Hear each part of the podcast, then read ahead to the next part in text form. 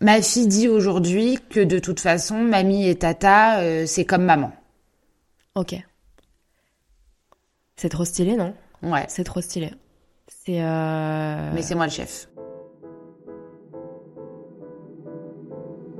Les cheveux blancs, les rides, tout ça peut apparaître. Si tu te prépares juste à voir les moches moments, euh, c'est tout ce que tu verras. Pour moi, c'est pas l'année zéro, c'est c'est la maternité, c'est la vie, c'est- c'est c'est difficile. Moi, comme je te disais, j'ai vraiment passé euh, un an euh, génial, quoi. C'est beaucoup, beaucoup, beaucoup plus facile de gérer les crises d'un bébé que celle d'un toddler, en fait. Cette année-là, tu passes ton temps à repousser tes limites et ta zone de confort. Cet état-là n'est pas éternel. Comment ça va aujourd'hui, Mimi? Ça va?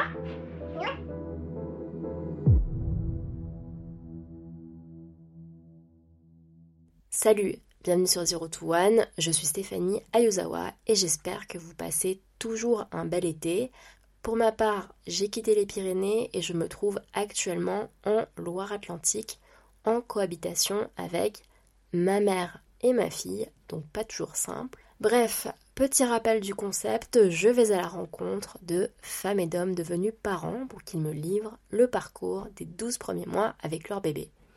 Mais avant de commencer, les conseils et pratiques qui sont évoqués pendant les épisodes sont propres à mes invités. Ce ne sont ni des recommandations officielles, ni des injonctions. Vous savez la question que je pose à mes invités Que penses-tu de la phrase Tu verras, les 12 premiers mois c'est chaud, mais après ça va Et bien aujourd'hui, je donne le micro à celle qui est à l'origine de cette phrase. C'est la première fois que je me pose en face à face avec Ariel pour découvrir l'histoire de son année zéro.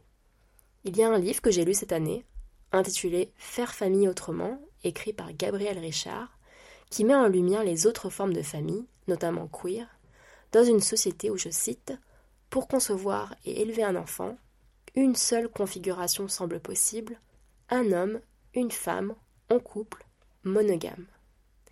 Le récit d'Ariel démontre encore une autre manière de faire famille, celle où sa mère et sa sœur font figure de coparents et Clément en rôle de papa. La singularité du récit d'Ariel, et quand je dis singularité, c'est encore une fois par rapport aux standards classiques de la société, m'a mis plusieurs fois les larmes aux yeux. Il y a des passages difficiles et je la remercie d'avoir dit fort ce que certains, dont moi, Salut Ariel. pensent. Salut Steph. Ça va? Ça va et Bonne toi? écoute. Je suis trop contente de faire cet épisode avec toi. Pourquoi? Parce qu'en fait, j'ai devant moi la personne qui m'a sorti la phrase Tu verras, les 12 premiers mois c'est chaud, mais après, ça, va. Alors du coup, euh, je profite de mon séjour en France pour caler euh, le tout premier euh, enregistrement de Zero to One sur ce territoire. Et donc j'ai l'honneur de passer le micro à Ariel. Est-ce que tu veux bien nous dire un petit peu qui tu es avant de commencer? Du coup, je m'appelle Ariel, j'ai 35 ans, j'ai une petite fille qui s'appelle Ava qui vient d'avoir 3 ans fin juin. Est-ce que tu te souviens de ce que tu faisais quand tu t'es rendu compte que tu étais enceinte? J'étais en rendez-vous. Je travaillais le jour où je me suis rendu compte que j'étais enceinte. Ouais. J'ai eu quelques doutes euh, sur ma grossesse et euh, hasard ou coïncidence, il se trouvait que j'avais pléthore de tests de grossesse dans mon coffre liés à mon métier puisque je travaille dans l'industrie pharmaceutique. Euh, et en partant faire mes sourcils, j'ai eu un pressentiment, donc j'ai fait un test de grossesse à l'atelier du sourcil euh, que j'ai récupéré euh, une fois que j'avais payé ma prestation. Donc en fait, pendant que tu te faisais faire les sourcils, t'avais ton test de grossesse. J'ai fait pipi euh, sur mon test euh, en allant à l'atelier du sourcil. Et genre le truc tournait. Le il- truc tournait, je l'ai caché derrière la poubelle pendant que je me faisais épiler et j'ai eu le résultat 5 minutes plus tard. Ok. Tu peux nous raconter ce qui s'est passé à- ensuite? Bah, mon cœur a lâché, Ouais. puisque c'était absolument pas prévu. Ouais. Euh, un espèce de déni dans la mesure où je réalisais pas réellement ce qui se passait. Ouais. Donc j'ai décidé de partir à la prise de sang euh, pour avoir une confirmation euh, euh, supplémentaire. Mais ensuite, comment est-ce que ça se met en place tout ça en fait? Comment est-ce que tu as. Enfin, le cheminement, à partir du moment où tu t'es dit, ok, je suis enceinte, et si je gardais mon bébé? Qu'est-ce qui s'est passé? Il s'est passé qu'en fait, j'ai fait un déni qui a été énorme puisqu'il a duré toute la grossesse et il a duré la première année. Ok. Donc, je n'ai pas réalisé tout de suite que j'étais enceinte. Ok. Euh, C'était pas euh, commun puisque du coup c'était pas une grossesse qui était désirée. Ouais. Euh, donc j'avais l'annonce euh, à mon conjoint en plus à faire. Ouais. Et je me suis dit, sachant que je l'ai pas décidé et que c'est le ciel qui a décidé que je sois enceinte, Ouais. et ben c'est le ciel qui décidera si la grossesse doit se poursuivre ou pas. D'accord. Et donc, comment est-ce que tu as euh, organisé ton suivi de grossesse au niveau médical? Donc, euh, du coup, pour rebondir sur, mon, sur, euh, sur ma dernière réponse, du coup, c'était pas tant un choix de poursuivre la grossesse, c'était plus une volonté de ne pas avorter. Ouais. Donc, je sais que le résultat est le même, mais Ouais. euh, la démarche psychologique était légèrement différente. Ouais. Et le suivi de grossesse, il a été très simple, puisque j'ai fait ma prise de sang, j'ai vu mon généraliste, donc j'ai fait deux ou trois prises de sang consécutives à 72 heures d'intervalle, euh, et s'en est suivi les rendez-vous euh, classiques chez le gynéco. Euh, donc moi j'avais pris volontairement euh, un gynéco-obstétricien qui était en mesure de me faire les échos et de m'accoucher pour pas avoir affaire à 15 personnes. Ouais. Et du coup, j'ai eu un, sé- un, un suivi qui a été euh, très pro et très personnalisé puisque j'avais pris un médecin secteur 2. Donc bon bah en France dès que tu payes, euh, t'as un peu ce que tu veux quoi. Donc j'ai eu un super suivi. Ok. Secteur 2, ça veut dire. Des patients d'honoraires. C'est eux qui fixent leurs tarifs. D'accord. D'accord. Mais en contrepartie, tu as un service euh, au top. Bah du coup, c'est pas pareil quoi. D'accord.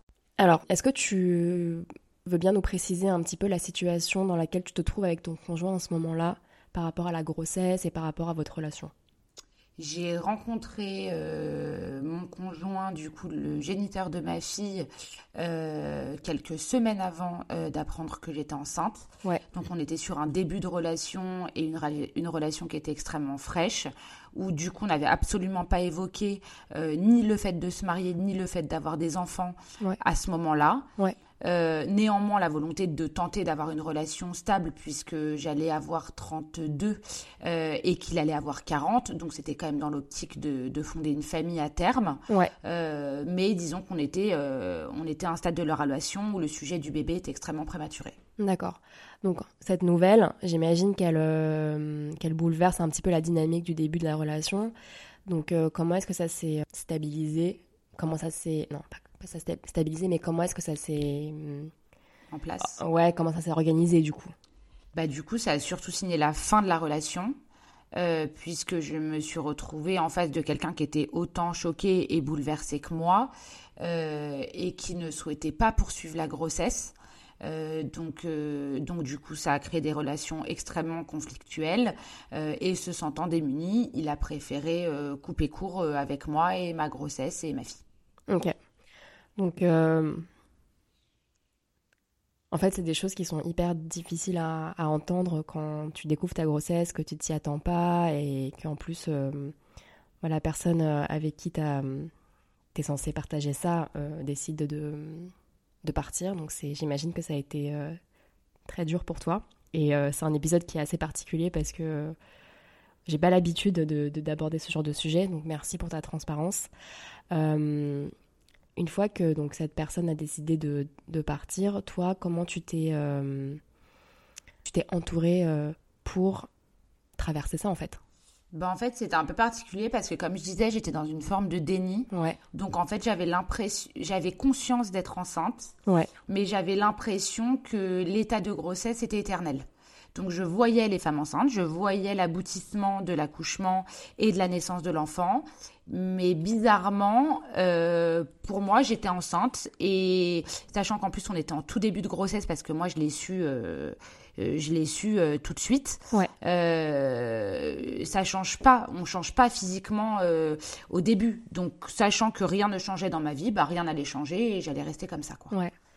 Mais en plus, c'est vrai, euh, au moins pendant 4, quatre mois, ton, Bah, il se passe ton rien. corps il change pas vraiment quoi. Bah, le un... corps ne change pas et tant que le bébé ne bouge pas, tu ne ressens C'est rien. difficile de.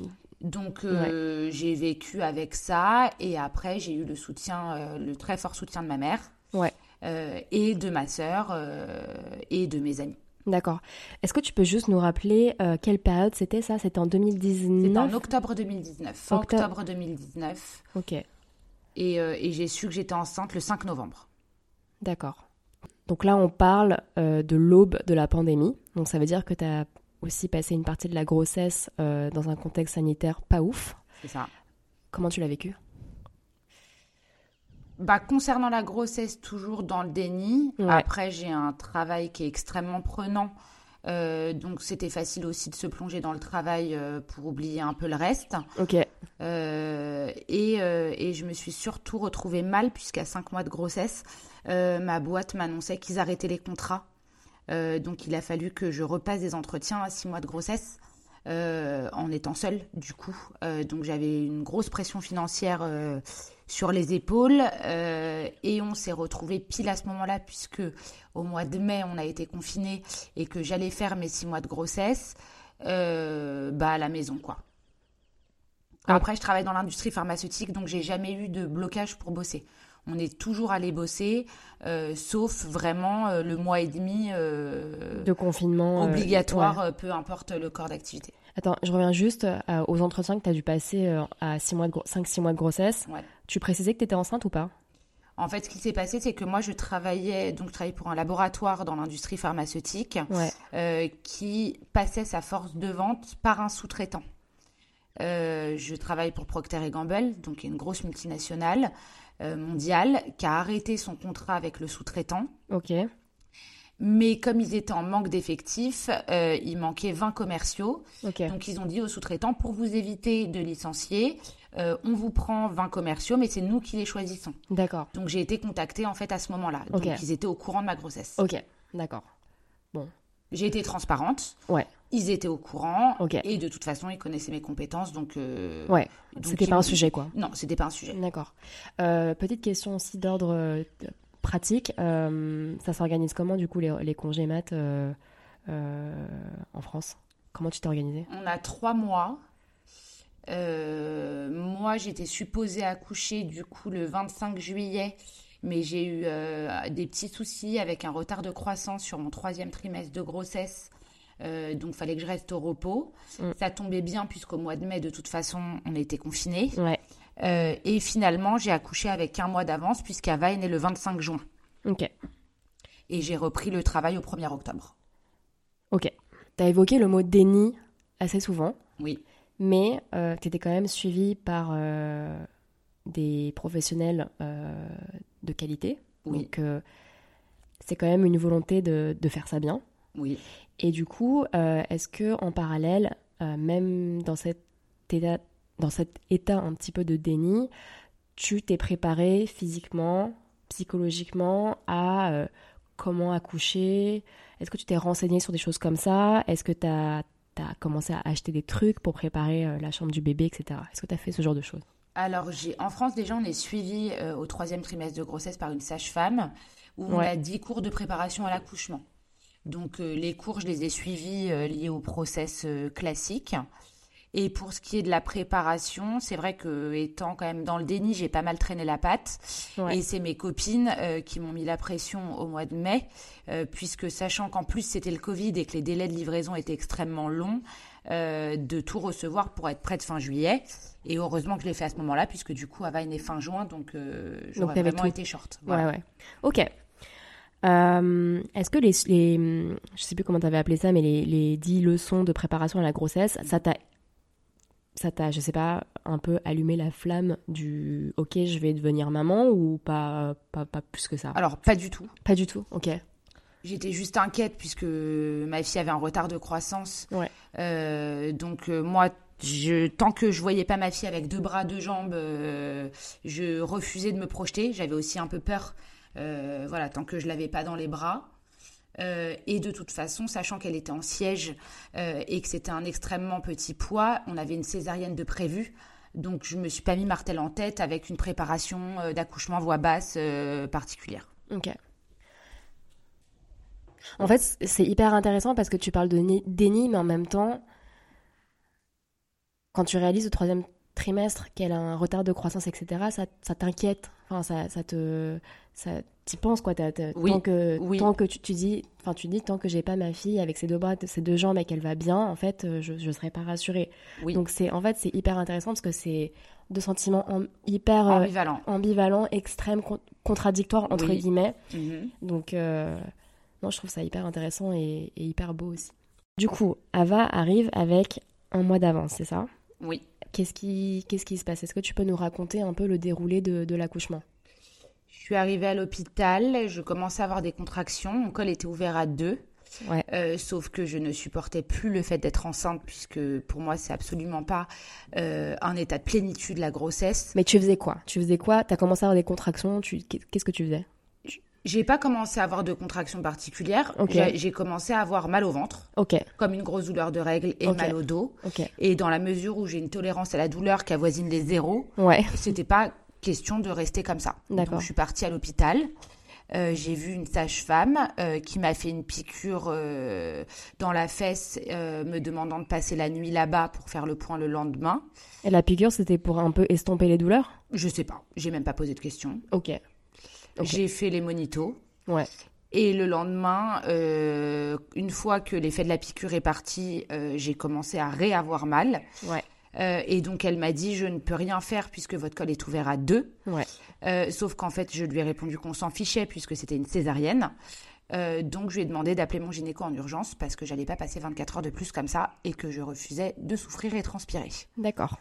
Donc mon gynéco est arrivé à 8 heures du matin. Donc c'est toi quand même qui a, activé, qui a l'idée le oui, truc, oui, quoi. oui, oui, oui, oui. Donc euh, mon gynéco et l'anesthésiste euh, ont ouvert le bloc à 8 heures Ouais. et Ava est née à 8h26. Donc ouais, une demi-heure plus tard, quoi. Ouais, 25 minutes. Ok. Euh, T'étais seule? J'étais seule. Ta maman était où?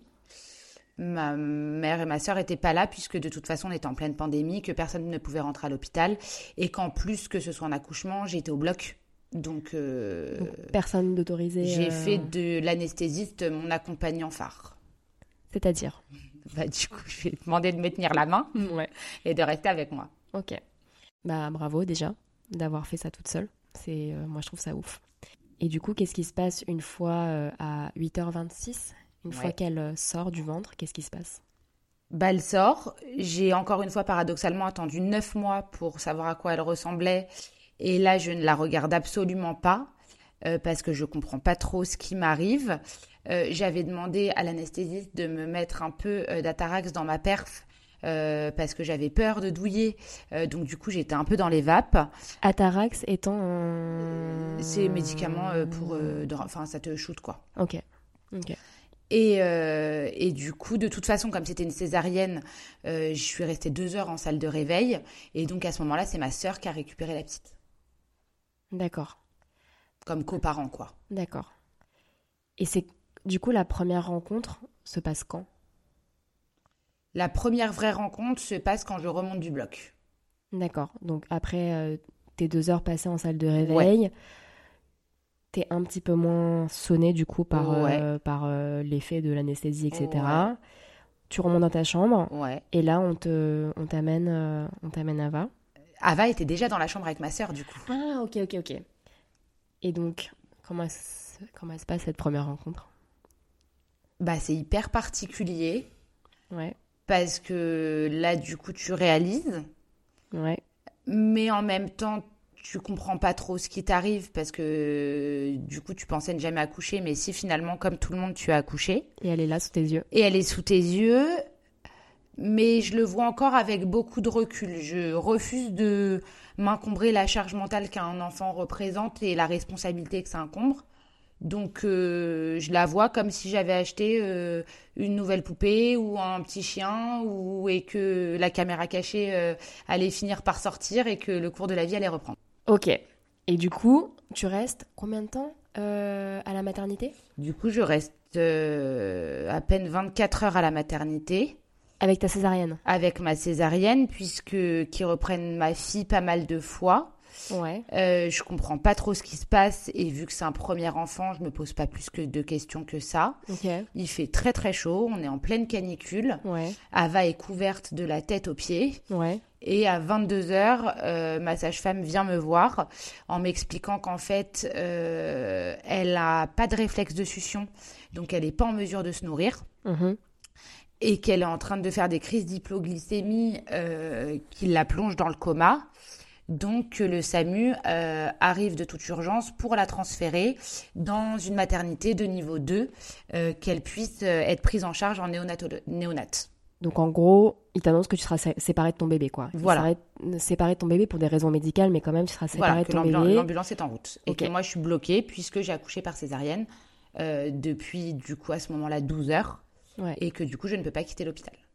Ok. Ça se passe comment après? Bah, ça se passe que la Terre s'arrête un peu de tourner, que j'essaye quand même de contacter son père euh, désespérément, qui m'envoie balader et qui me dit qu'il ne sera absolument pas là pour Ava. Donc Ava se retrouve seule dans un autre hôpital.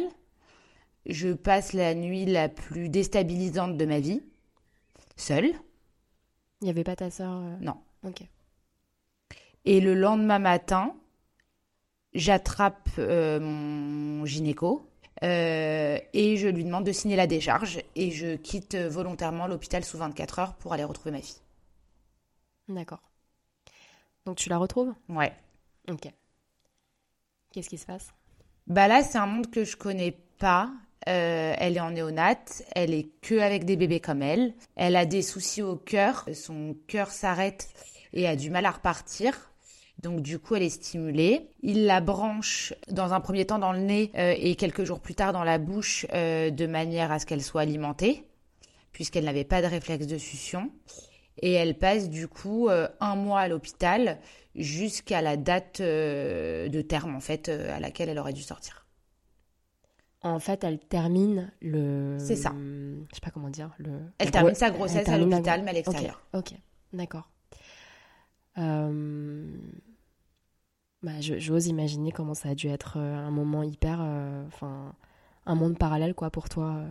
Bah totalement et surtout qu'en plus ils t'apprennent quand même euh, à donner le bain, euh, à tenir un bébé, etc. Sauf que j'étais quand même encore dans le déni donc je voulais pas trop me mettre là-dedans. Et je me suis dit bon écoute euh, prends ça comme un nouveau taf et comme une nouvelle formation et Ouais, ouais, ouais. et apprends ce qu'ils ont à t'apprendre et fais au mieux. Après, j'ai pas tout de suite été dans la vie réelle, puisque comme elle est restée un mois à l'hôpital, euh, il y avait toute une équipe de soignants qui la prenaient en charge 24 heures sur 24. Donc j'avais le droit d'aller la voir autant de temps que je voulais. Euh, en revanche, je n'avais pas de lit, donc je ne dormais pas là-bas. Donc j'étais pas dans la vraie vie, puisque tous les soirs, euh, euh, je dormais à la maison, j'avais le temps de récupérer. donc la charge mentale, elle était quand même amoindrie, quoi. Ouais, et t'avais et t'avais le, temps, en fait, pour toi, pour que ton corps il se remette un petit peu de la césarienne et de tout ce qui venait de La césarienne n'a pas existé dans ma vie. Je suis sortie de l'hôpital le lendemain et j'ai toujours fait comme si c'était rien passé. J'ai reconduit. T'as pas eu de douleur, euh, enfin, ou alors c'était pas. Je l'ai occulté. D'accord. Et elle t'est pas revenue dans la tronche après euh, Bah, non, non. t'as pas le choix. Hallucinant. Ok. Non, non, et j'allais aussi te demander, du coup, euh, le... quelle est la place, en fait, que tu as en tant que nouvelle maman quand ton bébé est en service néonat, mais c'est ce que tu viens de dire, en fait, t'as- tu peux rester autant de temps que tu veux, mais par contre, il y a un moment donné dans la journée où tu vas lui dire au revoir et tu vas rentrer chez toi. C'est ça. Ok. Donc arrive le jour où la grossesse, euh, un peu différente du coup, la grossesse par procuration se termine et du coup Ava peut, euh, peut quitter le service néonat et donc Ouais. qui veut dire qu'elle rentre à la maison. C'est ça. Je fais une petite parenthèse. Ava, tu, son prénom, tu l'avais choisi. euh, c'est quoi l'histoire derrière le prénom? L'histoire du prénom d'Ava, c'est que déjà c'est un prénom que j'ai toujours beaucoup aimé. Ouais. Euh, et Rava en hébreu, ça veut dire la vie. Et Ahava, ça veut dire l'amour. Et je savais pas quoi choisir. Ma mère penchait pour Rava, sauf qu'on est en France et que, sachant que ça s'écrivait H-A-V-A, les gens allaient le prononcer Ava. Ouais. Le Ahava allait aussi finir en Nava.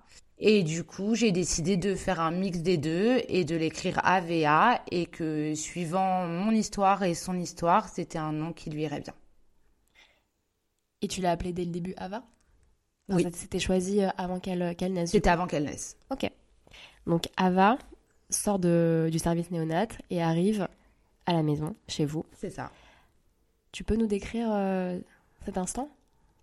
Bah alors là, c'est un instant de stress de chaque euh, dixième de seconde, euh, dans la mesure où elle était quand même branchée pour problème de cœur, euh, et que là, du coup, je n'avais plus de de machines, plus de médecins à proximité. Donc c'est un peu la panique à chaque fois de savoir euh, euh, si elle respire et de savoir comment elle va.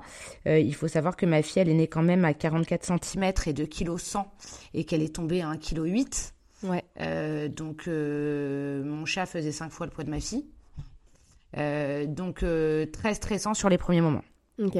Du coup, il y avait un suivi un peu médi- médical régulier, j'imagine. Non, c'était euh, ok, c'est terminé, tout eux, va ils bien. le gardent en considérant qu'il sort une fois qu'il est prêt. Ok. Donc, Donc- là, elle était prête, donc il y avait plus de problème en fait. Pour eux, elle était prête, donc il n'y avait plus de problème. Euh, donc ouais, non, j'ose croire que ça devait être hyper impressionnant du coup de passer du tout au tout à Bah là, tu rentres Ah. et t'as enfin la vraie Ouais. vie des mamans où t'es seule avec ton enfant. ouais. Alors, La Comment vraie vie, the real life. Euh, du coup, qu'est-ce qui s'est passé la première semaine, le pre- la première nuit Comment ça s'est passé Alors la première nuit, euh, Ça va. sympa. Ouais, Genre, c'est nouveau, elle est mignonne, ouais. Elle dort où ça me fait plaisir, Ouais. euh, en cododo Ouais. avec moi. Ok. Euh, donc la première nuit passe, Ouais. la première journée passe, Ouais. et s'en est suivi la deuxième, la troisième, la quatrième.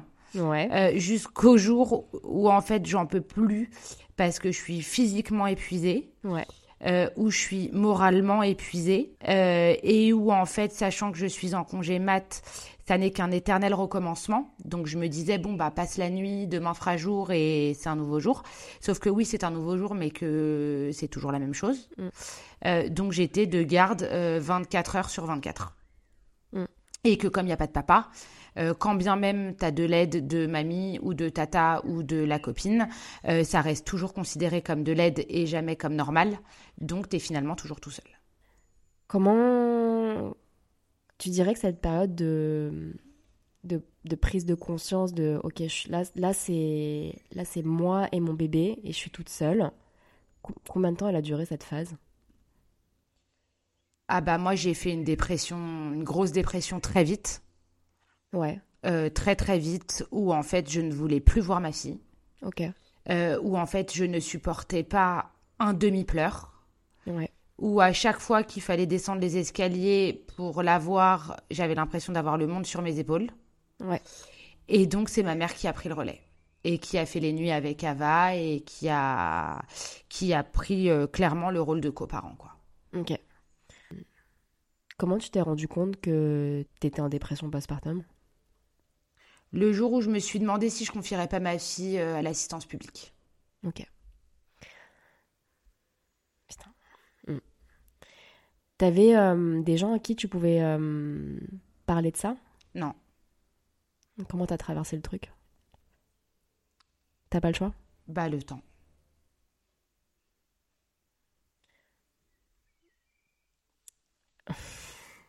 J'ai envie de te faire un câlin.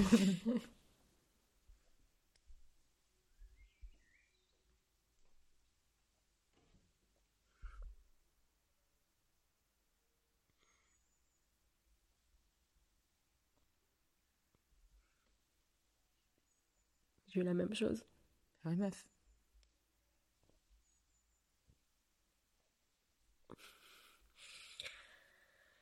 Et c'est trop chaud à avouer, quoi. Bah ouais. Moi, c'est une pote hein, qui m'a dit euh, tu- une pote juge. Tu mets ta fille à l'assistance publique, tu la récupères pas. Et moi, j'étais seule. Il n'y avait pas un père euh, qui pouvait prendre le relais, quoi. Ça m'a rappelé un épisode de mon histoire où je me rappelle, je marchais en fait euh, avec la poussette. C'était. Elle avait euh, un, un mois et demi, je pense. Et François, il avait repris le boulot. Et, et en fait, euh, je j'arrivais pas à prendre les transports en commun parce que ça me faisait trop flipper. Donc j'étais avec la poussette.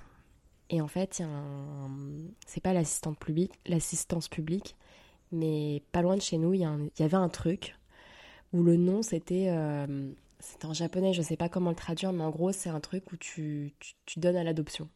Oui, c'est ça. Donc ça doit être- ça doit être ça. Sauf qu'en fait, c'était pas exactement donné à la- à l'adoption, c'était un nom genre euh, genre le- chez la cigogne ou un truc comme ça. Et tu Oui, voyais oui, une un cigogne. politiquement correct. Voilà.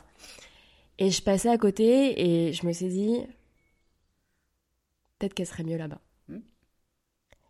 là, je me sens pas. Je, sens, je me sens pas capable. Là, j'y arrive pas. Là, j'ai aucun. Je, Aucun recul. Ça marche pas. hauteur. ça marche pas. Je m'en, y a, y a rien. Je, le coup de foudre de, de l'amour de ma vie, tout ça, n'a pas opéré. zéro. Et, euh, et au contraire, c'est un supplice. Mm. Donc, euh, ça va pas le faire. Et peut-être que, peut-être que je ferais mieux de la laisser. Et ça, je l'ai avoué à François, genre, il y a quelques mois. Et en fait, ce truc, c'était pas un truc de, c'était pas un truc pour les, c'est bizarre de dire ça, mais c'était pas un truc pour les humains, c'était un truc pour les, les animaux. Ok. Mais en fait, c'était trop bizarre parce qu'il y avait écrit, donc du coup, là, genre chez la cigogne, et en fait, la devanture, elle était toute noire. Donc, c'était trop bizarre. Oui, et Enfin, ça, ça- cigogne, théoriquement, ouais, c'est humain. ça, ça enfin. induit en erreur, quoi. Mais bon. Pour revenir à ce que tu viens de dire, parce que la question c'était comment tu t'es rendu compte que tu étais en dépression postpartum et que tu t'es dit ça. Euh, moi, c'est quand j'ai eu cette pensée, les semaines qui ont suivi, c'est un peu flou. C'est un peu flou, mais en fait, t'as pas le choix et tu, tu le traverses. Et puis petit à petit, petit à petit, t'as des petits instants, des petites lueurs où c'est un petit peu moins hard. Même si des fois tu fais un pas en arrière, enfin c'est deux, deux pas en arrière, un pas en avant, c'est t'avances quoi. T'avances et en plus ton bébé grandit. Est-ce que tu peux nous décrire comment t'as vécu Parce que quand tu t'es dit ça, elle avait, elle avait quel âge euh Moi, je me suis posé la question en fin de grossesse, déjà, Ok. quand le projet avançait, Ouais. parce que c'était plus simple de le faire directement à l'hôpital en accouchant sous X. Ouais. Après, je me suis dit que l'attitude de son père euh, biologique me faisait vomir euh, et que c'était moi qui avais pris le parti de garder la petite et que du coup ce serait intellectuellement malhonnête euh, de faire ce que je vomissais chez quelqu'un d'autre. Euh, donc je me devais de la reconnaître. Euh, et quand je me suis reposé la question, de toute façon, je l'avais reconnue et de toute façon, j'avais le soutien de ma famille. Donc, donc ma mère, de toute façon, n'aurait jamais laissé ça, quoi. D'accord. Du coup, quand tu disais que ta maman avait pris aussi le, le rôle de coparent, comment ça s'est organisé? Moi, j'ai passé ma grossesse chez ma mère Ouais. et la première année d'Ava chez ma mère. D'accord. Donc, Donc, ma mère travaillait la journée. ouais. Moi, je m'occupais d'Ava Ouais. de 8h à 20h30, 21h. Et ma mère faisait euh, 21h, 8h du matin. D'accord. Tu faisais quoi tes journées? Rien. Est-ce que tu allais te balader? Non. Tu restais dans la maison? Ouais. Ok. J'ai fait deux balades pour me donner la bonne conscience euh, de faire des balades. Mm. Mais c'est tout. T'avais peur de sortir Ou t'avais pas envie de sortir? Bah déjà, j'avais peur pour la petite parce qu'elle était tellement fragile que, que ça m'angoissait. Mm. Ensuite, d'un point de vue purement égoïste, ça me renvoyait à ma propre solitude euh, puisqu'on parle d'un nouveau-né. Tu mets ta musique dans tes oreilles, tu fumes ta clope et en fait que tu pousses une poussette ou un chariot, euh, c'est un peu violent comme comparaison, mais c'est sensiblement la même chose. Ouais. Donc euh, de la solitude. Ok. T'avais des potes un peu qui avaient des bébés autour de toi ou pas vraiment? Oui, mais mes copines ont des enfants qui sont grands. D'accord. qui était beaucoup plus grand qu'Ava.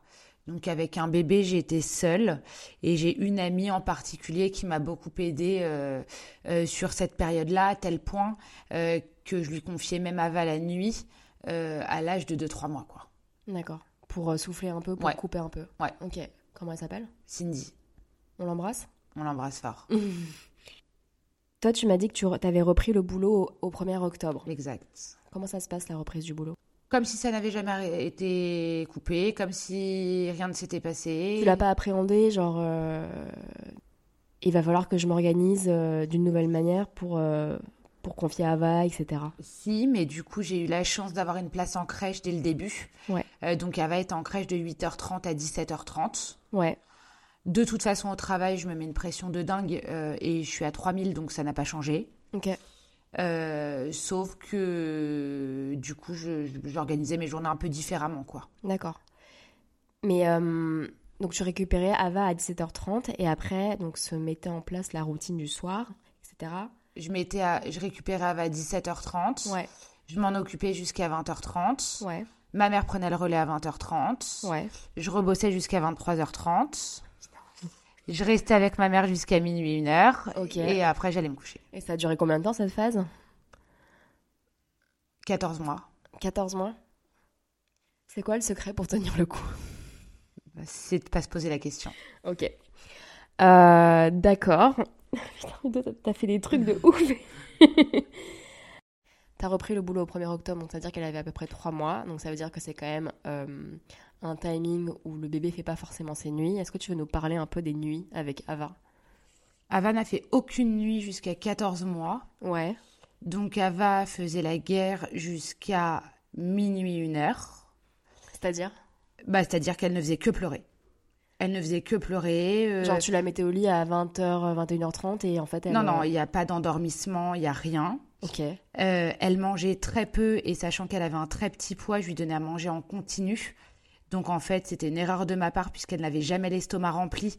Donc de toute façon, elle n'était jamais en mesure de me refaire euh, un vrai repas derrière puisque je remplissais son estomac euh, en permanence Ouais. au lieu de faire un vrai repas. Ouais. Euh, et comme j'ai pété un câble, donc c'est ma mère qui a pris le relais des nuits. Ouais. Et un jour, euh, donc- Elle dormait en cododo avec... Elle- moi, elle dormait en cododo et j'ai pété un plomb au bout d'un mois à peu près euh, quand ma mère a pris le relais. Ouais. Et du coup, elle dormait dans le lit de ma mère. Et on avait une machine euh, Nespresso qui fait les biberons. Bah, donc, le, bi- le- comment ça s'appelle le... Baby Brezza. Baby Brezza. Voilà, le premier truc à acheter Amen, pour tous les parents. Euh, Ceux donc, qui allaitent pas, ouais. C'est ça. Donc Baby Brezza à côté du lit et, euh, et puis euh, petite tasse de café euh, toutes les deux heures. Ok. Pour la diversification alimentaire, du coup, tu disais que tu la hum, nourrissais un petit peu tout le temps. Donc, elle avait tout le temps un petit peu l'estomac vide, c'est ce que tu, c'est ce que Bah, tu... elle avait jamais, elle avait jamais l'estomac réellement vide pour reprendre un vrai bibi. Il était plutôt à chaque fois un peu rempli, puisque je lui donnais. Moi, c'était, moi, je me battais pendant une heure et demie pour qu'elle prenne 60 ml, quoi. Genre, elle réclamait pas d'elle-même. C'est toi non, qui disais. non, euh, Ava n'a aucun intérêt pour l'alimentation. D'accord. Ma fille n'a pas mangé pendant deux ans. Ok. Co- comment t'as fait, meuf?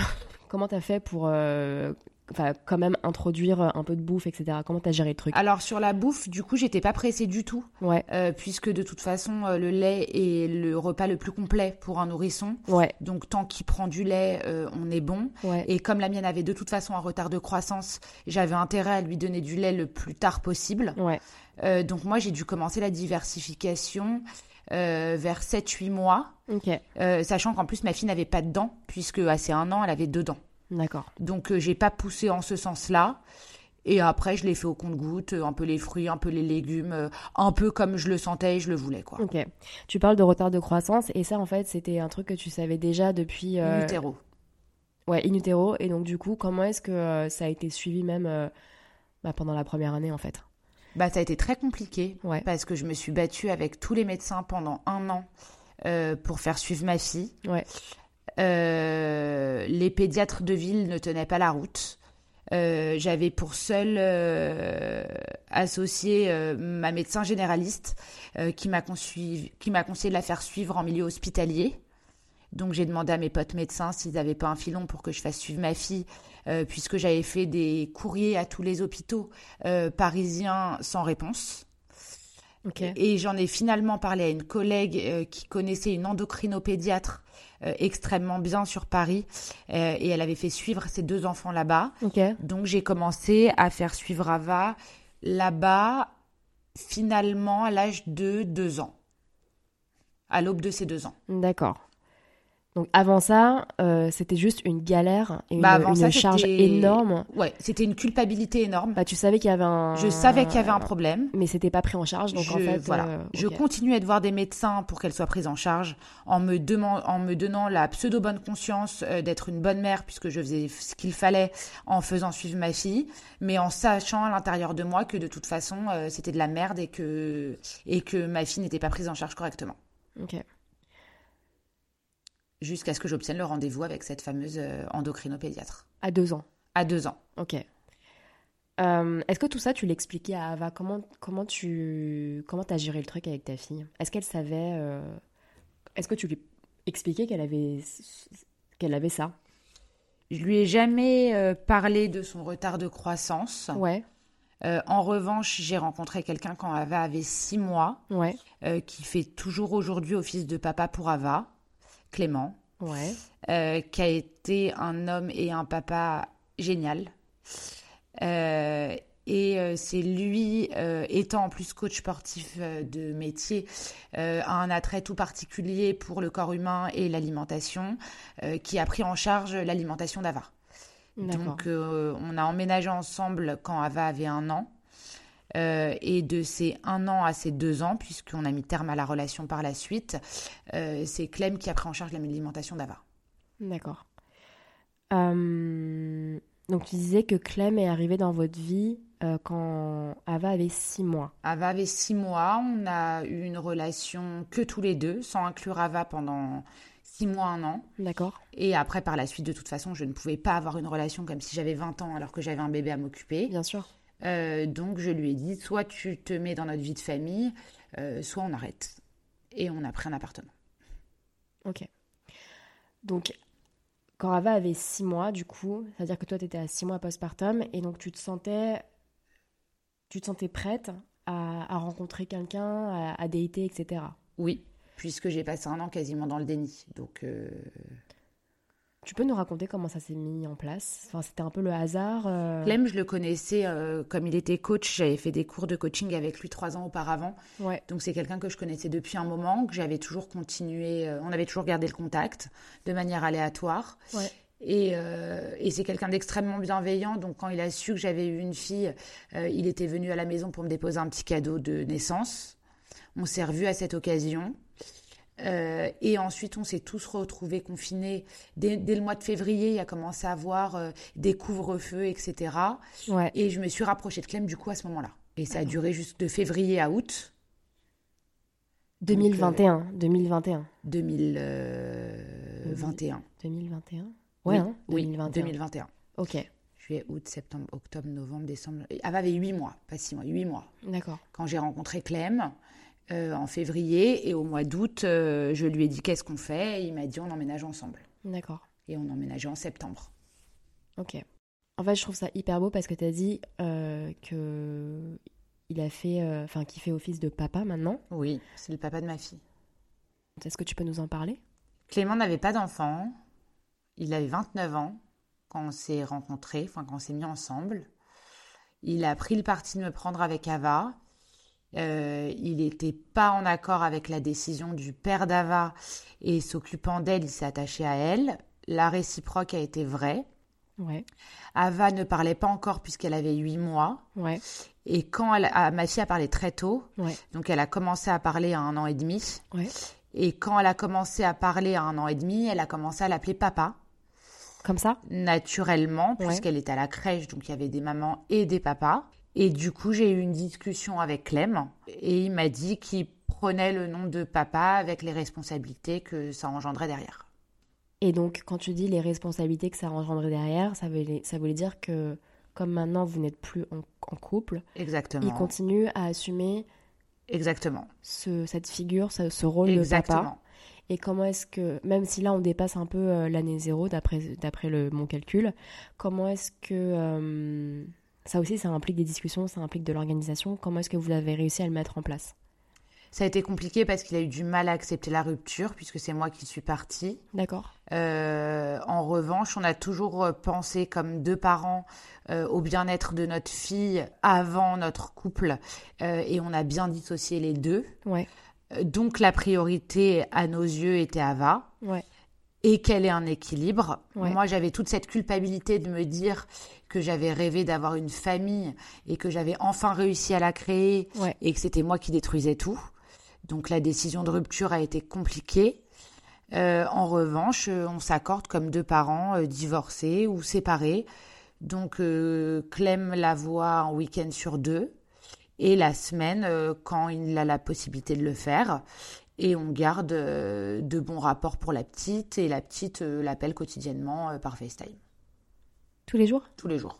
Je trouve ça hyper beau en fait ce que tu dis par rapport au fait que finalement Ava passe en priorité par rapport euh, aux tensions qui peuvent être relatives à une rupture et qui t'ait pas fait de, de coups de, de merde entre guillemets en te disant bon, bah, finalement je change d'avis et je me déresponsabilise de, de mon engagement quoi. Ça a été compliqué. Il n'a pas voulu au début se déresponsabiliser de son engagement par rapport à notre couple.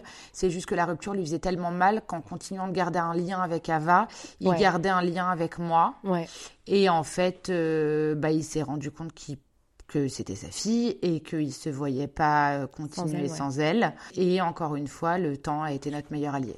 Le temps, il fait beaucoup de choses. Hein. Il fait tout. Il fait tout, ouais. Euh, je change un peu de sujet. Mais est-ce que tu veux bien nous parler de la mobilité d'Ava quand elle a commencé à ramper, euh, quand elle a commencé à, à pouvoir euh, aller n'importe où et dès que tu tournes le regard, elle commence à mettre des trucs à la bouche et tu te dis ouh là là, ça c'est encore un nouveau challenge euh, auquel je m'attendais pas, une nouvelle une nouvelle phase qui va être un peu un peu tendue. Est-ce que tu peux nous en parler? Bah du coup la phase elle a été sur sur deux étapes. Ouais puisque finalement, euh, quand elle a commencé à faire ça, on était chez ma mère, et qu'ensuite on est parti dans l'appartement avec Clem. Donc il y a eu deux temps. Euh, la maison chez ma mère est un peu chargée, euh, et ma mère. Celle où on est maintenant? Exact. Ok. donc, disons qu'elle n'est pas homologuée pour un enfant et que c'est facile d'attraper tout et n'importe quoi. donc un peu compliqué. Voilà. Ava euh, était intellectuellement avancé euh, par rapport à ce que sa motricité lui permettait. Donc il y avait une, une, frustration, qui était générée euh, de ne pas pouvoir faire ce qu'elle voulait. La chance que j'ai eue, c'est que comme c'était un petit poids et une petite taille, elle arrivait à supporter le poids de corps plus facilement qu'un gros bébé. donc elle a été autonome assez rapidement et a marché assez rapidement aussi. Et comme elle a parlé tôt, j'avais aussi ça pour moi, quoi. Ok, alors j'essaie de reformuler ce que tu as dit, mais en gros, en fait, elle était quand même très éveillée. Oui. Mais euh, son, sa motricité allait pas aussi rapidement que ce qu'elle elle voulait faire dans sa tête. Exactement. Donc, euh, donc frustration, crise, du ouais. coup. Et au final, comme elle a quand même rapidement réussi à s'exprimer et à dire ce qu'elle voulait, ça, ça l'a, ça, ça l'a poussé, euh, ça l'a poussé dans le bon sens. Ça, ça m'aidait moi. Ça t'aidait, ça t'aidait toi. Et il y avait un autre truc. Euh, il y avait un autre truc. Non, et puis aussi le gros.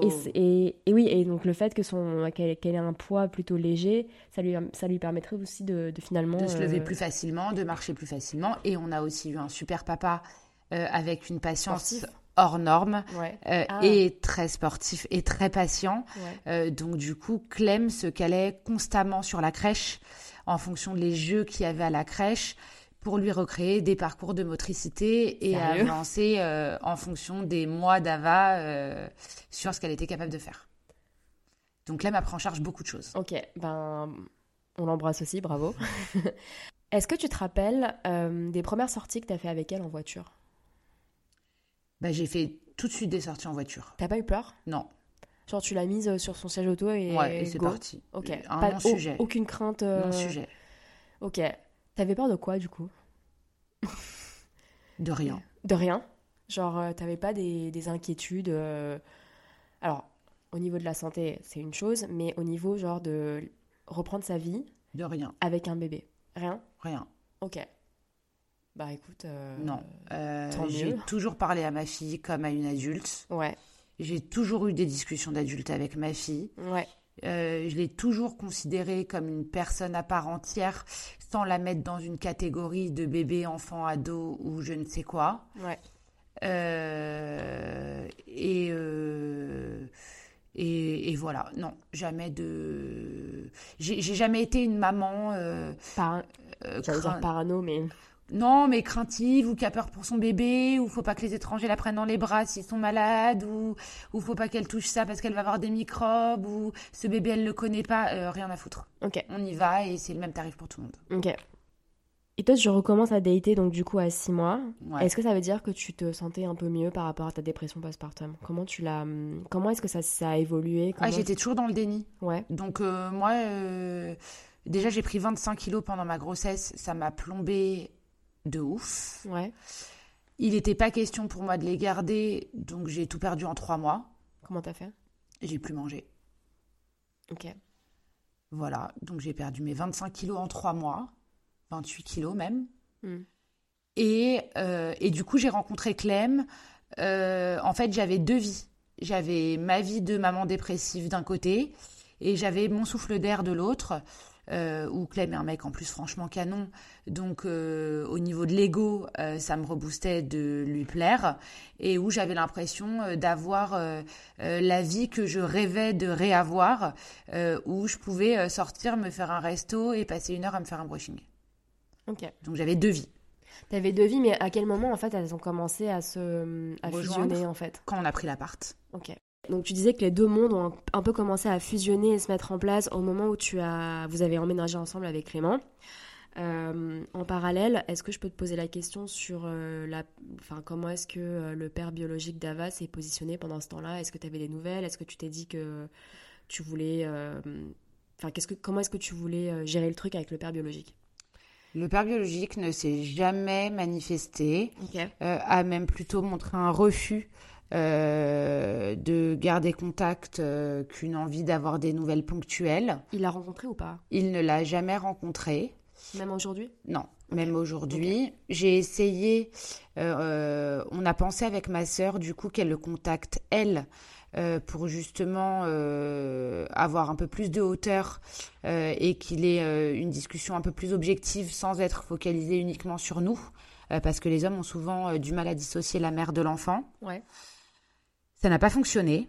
Je l'ai appelé quand j'ai accouché. Ma sœur l'a recontacté au un an d'Ava. Euh, il n'a rien voulu savoir.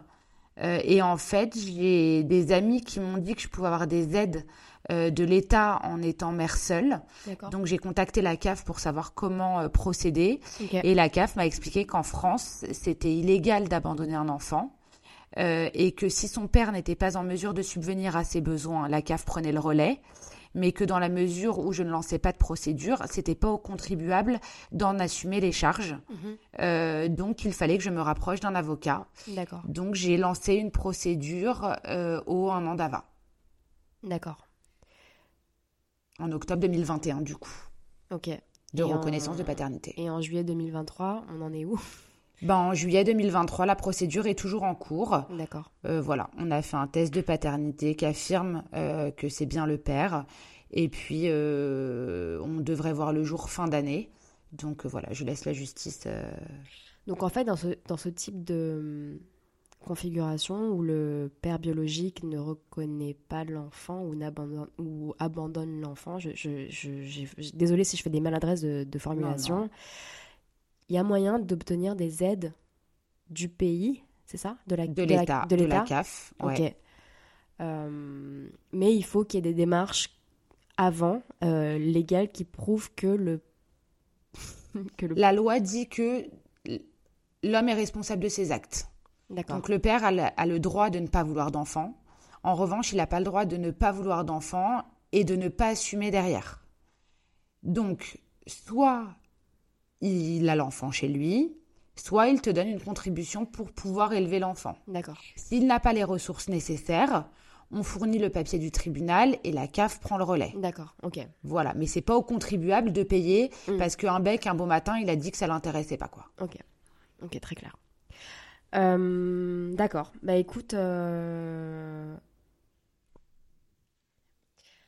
donc je pense qu'on va passer au set de questions un peu classiques que j'ai l'habitude de poser euh, dans le podcast.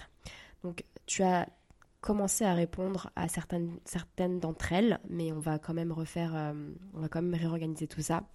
Donc la première, c'est euh, c'est quoi les moments difficiles de cette première année qui te viennent en tête, si tu estimes en avoir eu, et comment est-ce que tu les as traversés Moi, toute l'année, zéro a été extrêmement compliqué. Ouais. Euh, déjà de par, euh, de par l'évolution de l'enfant en elle-même, euh, puisque, puisque l'enfant au début ne parle pas, ne voit pas. Ne...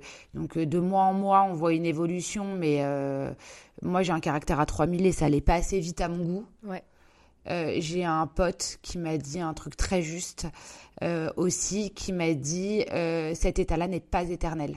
Ouais. Donc même si c'est dur, dans 10 ans, elle te calculera plus. Euh, donc j'ai gardé les caps des 10 ans en tête. Ouais. Euh, et, et voilà, je dirais que dans sa globalité, ça a été difficile euh, avec l'évolution d'un enfant de l'âge zéro et d'un point de vue personnel également. Euh, puisque du coup j'avais du mal à m'y retrouver, j'avais du mal à réaliser. Euh, J'étais passée de chez ma mère à, à dans mon appart, donc seule avec ma fille, du coup réellement pour la première fois, plus nouvellement en couple, Ouais. plus le boulot. Enfin, ça a été Il y avait tout à mettre un en place. peu une quoi. avalanche, quoi. Ouais, Ouais. ok. T'avais des moments de, de clairvoyance, pas de clairvoyance, mais t'avais des moments où euh, c'était un peu plus ensoleillé dans cette période d'année zéro où tu dirais que c'était quand même très sombre? Non, C'était dark? ouais. Ok. Je. Sans transition, du coup. C'est quoi les cadeaux qu'on t'a offerts qui t'ont pas trop servi? Ben en fait, euh, j'ai pas vraiment eu de cadeaux qui m'ont pas trop servi parce que j'ai eu quasiment que des cadeaux de copines qui avaient déjà des enfants. Ok. Euh, donc, euh, donc euh, non, j'ai pas eu de cadeaux qui m'ont pas servi, quoi. Ok. Et toi, maintenant, quand t'as des potes ou ta sœur qui va, qui va bientôt être maman pour la deuxième fois, qu'est-ce que t'offres? La baby Breza Ouais. Et- c'est un beau cadeau, hein. et la caméra. Lollipop Ouais. Euh, indispensable, hein. Indispensable. Et indispensable et hyper pratique. Et Euh, après, à moindre mesure, euh, classiquement, euh, euh, un doudou, euh, un set de tenue de naissance, euh, bah, les conneries basiques, quoi. Si c'est une personne euh, plus éloignée, Ouais. ou le frère ou la sœur de machin. euh. Ok. Alors, c'est trop bizarre de poser la question à la personne qui te l'a dit. Mais donc, Try again. ta phrase, tu verras, les 12 premiers mois, c'est chaud, mais après, ça va. Ça allait après? Ça allait mieux. Je sais pas si ça allait. Maintenant que ma fille a 3 ans, je serais tentée de dire de 0 à 3, c'est chaud et après, ça va. C'est vrai? Euh, non, ça va mieux. La première année, elle a été vraiment dark. Après, j'ai j'ai pris le pli du coup en étant chez moi. Euh, j'ai réussi à construire la famille que je voulais. Ouais, Euh, j'ai vu ma fille évoluer aussi. ouais. Comme elle a parlé tôt, du coup, on a réussi à avoir une relation euh, avec un grand R comme moi je l'entendais. Ouais, Euh, donc ça s'est tassé. ouais, Euh, ayant refait ma vie, du coup, ça n'a pas mis d'obstacle à ma vie de femme et à ma vie de Ouais. couple. donc j'ai vu pour la première fois le soleil à un an et demi. Ok. On peut revenir sur la relation avec un grand R. Ouais. Tu... J'imagine que ça s'est fait progressivement. C'est pas genre un jour tu la regardes et tu te dis mais en fait je l'aime plus que tout.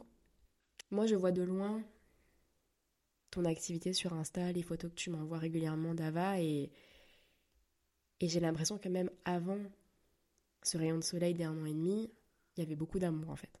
Il y a toujours eu de l'amour. L'amour n'a jamais été un sujet Ouais, et j'ai toujours dissocié l'amour que je lui portais du ressenti personnel que j'avais. ouais, On va dire que l'amour a grandi au fur et à mesure des années aussi, comme toute relation. Mm. Euh, et l'amour euh, a grandi aussi avec le partage. Donc ma fille, je l'ai toujours aimée. J'ai pas su euh, moi gérer le truc personnellement. ouais. Clem m'a beaucoup aidée, mais en aucun cas l'amour que je lui portais n'a été un débat quoi. Ouais, mais c'est ça en fait, dès le début, c'est ça qui est hyper intéressant et beau, c'est l'amour, c'est pas un sujet, c'est une question, c'est pas une question. Il n'y a pas de débat. Il y a pas de débat, il est là, Oui. mais c'est toi comment tu le comment tu le toi quoi, comment tu te Moi, j'ai, moi, ce qui a été compliqué pour moi, ça a été de prendre ma place de maman. Ouais, Euh, puisque du coup, la figure de référence d'Ava, c'était ma mère, ouais, puisque c'est elle qui s'est occupée d'elle en étant nourrisson. Euh, donc, euh, c'est cette transi. Ava, quand elle pleurait, elle réclamait mamie, elle réclamait pas maman. Mm. Euh, Ava, quand elle voulait être assise à côté de quelqu'un, elle réclamait mamie. Mm. Quand elle était pas bien ou qu'elle voulait un câlin ou s'endormir, elle réclamait mamie. Mm. Donc déjà que c'était dur pour moi, et en plus j'étais mise à l'écart de mon propre fait, Non, je finalement comprends, je comprends. tu vois. Donc ça a été, Clem a beaucoup travaillé avec moi, justement pour que je retrouve ma place de mère, que j'ai retrouvée finalement assez rapidement une Ouais. fois qu'on a été à l'appartement. Ouais, Euh, mais il a fallu que je retrouve cette place de référente et de mère euh, pour aussi aller plus vers ma fille, qu'elle vienne plus vers moi et que la relation grandisse, quoi. que que mamie elle euh, elle ait un statut de mamie et que final, enfin, qu'elle retrouve son statut de mamie et pas figure de référent. Son statut de coparent. Ma fille dit aujourd'hui que de toute façon, mamie et tata, euh, c'est comme maman. Ok. C'est trop stylé, non? Ouais. C'est trop stylé. C'est. euh, Mais c'est moi le chef. Je, en fait, je rebondis pas parce que je, je, je, je sais pas comment dire, ça me fait grandir, tu vois, de voir d'autres manières de d'organiser, enfin, de faire parents, en fait. C'est ça. Tu vois? Mais dans mon malheur, j'ai été entourée, j'ai été bien entourée. Ouais. J'ai aussi eu cette force euh, Ouais, t'as eu, extérieure, euh, quoi. T'as eu les piliers, quoi. Voilà. Est-ce que tu as des conseils ou des recommandations pour les personnes qui sont peut-être en train de traverser, euh, bah, du coup, un ciel gris pendant leur année zéro? Ouais. Je pense qu'il ne faut pas se formaliser sur un modèle. Ouais. Je pense qu'il ne faut pas écouter les autres parce que c'est toujours facile de critiquer, mais on n'est personne n'être à votre place. Euh, je pense que malgré toutes les recommandations de médecins, de copines, de Google, de ce que tu veux, euh, c'est toi la mère et que c'est toi qui sais euh, ce qui est le mieux pour ton enfant. Je sais que la culpabilité, c'est quelque chose qui se maîtrise pas. En revanche, d'essayer de prendre le plus de hauteur et chacun fait comme il veut et chacun fait comme il peut. Mm. De toute façon, euh, Chacun fait comme il peut. Il fait comme il peut. hein. voilà. Vraiment. hein. Chacun fait comme il peut. Personne n'est parfait. Il n'y a pas de bon modèle. Et s'il y avait une théorie, ça ferait longtemps que toutes les mamans du monde auraient lu le bouquin. Euh, et que de toute façon, il n'y a pas de magie, il n'y a pas de règles. Et que ça prend le temps qu'il faut. Mm. Et, et qu'il faut se faire confiance. Ok. On suppose que hum, on est dix ans plus tard et que Ava te calcule plus, mais elle tombe par hasard sur cet épisode. Qu'est-ce que tu veux lui dire? Que je l'aime plus que tout et qu'on a réussi. Merci Ariel. De rien. J'ai eu beaucoup de mal à éditer l'épisode et notamment la partie où j'interviens, mais j'ai décidé de jouer la carte de la transparence et le garder au montage. Si l'épisode vous a plu, n'hésitez pas à mettre 5 étoiles sur vos plateformes d'écoute, ça m'aide vraiment pour le référencement. Et si vous souhaitez soutenir le podcast, il y a le lien Buy Me a Coffee en barre d'infos. Vous pouvez aussi suivre les coulisses du podcast sur Instagram, at 021 podcast, avec un underscore entre chaque mot. N'hésitez pas à le partager à vos proches, à vos potes qui sont dans leur année zéro, et à toutes ces personnes qui n'ont peut-être pas compris pourquoi vous étiez moins dispo après la naissance de votre bébé. Bisous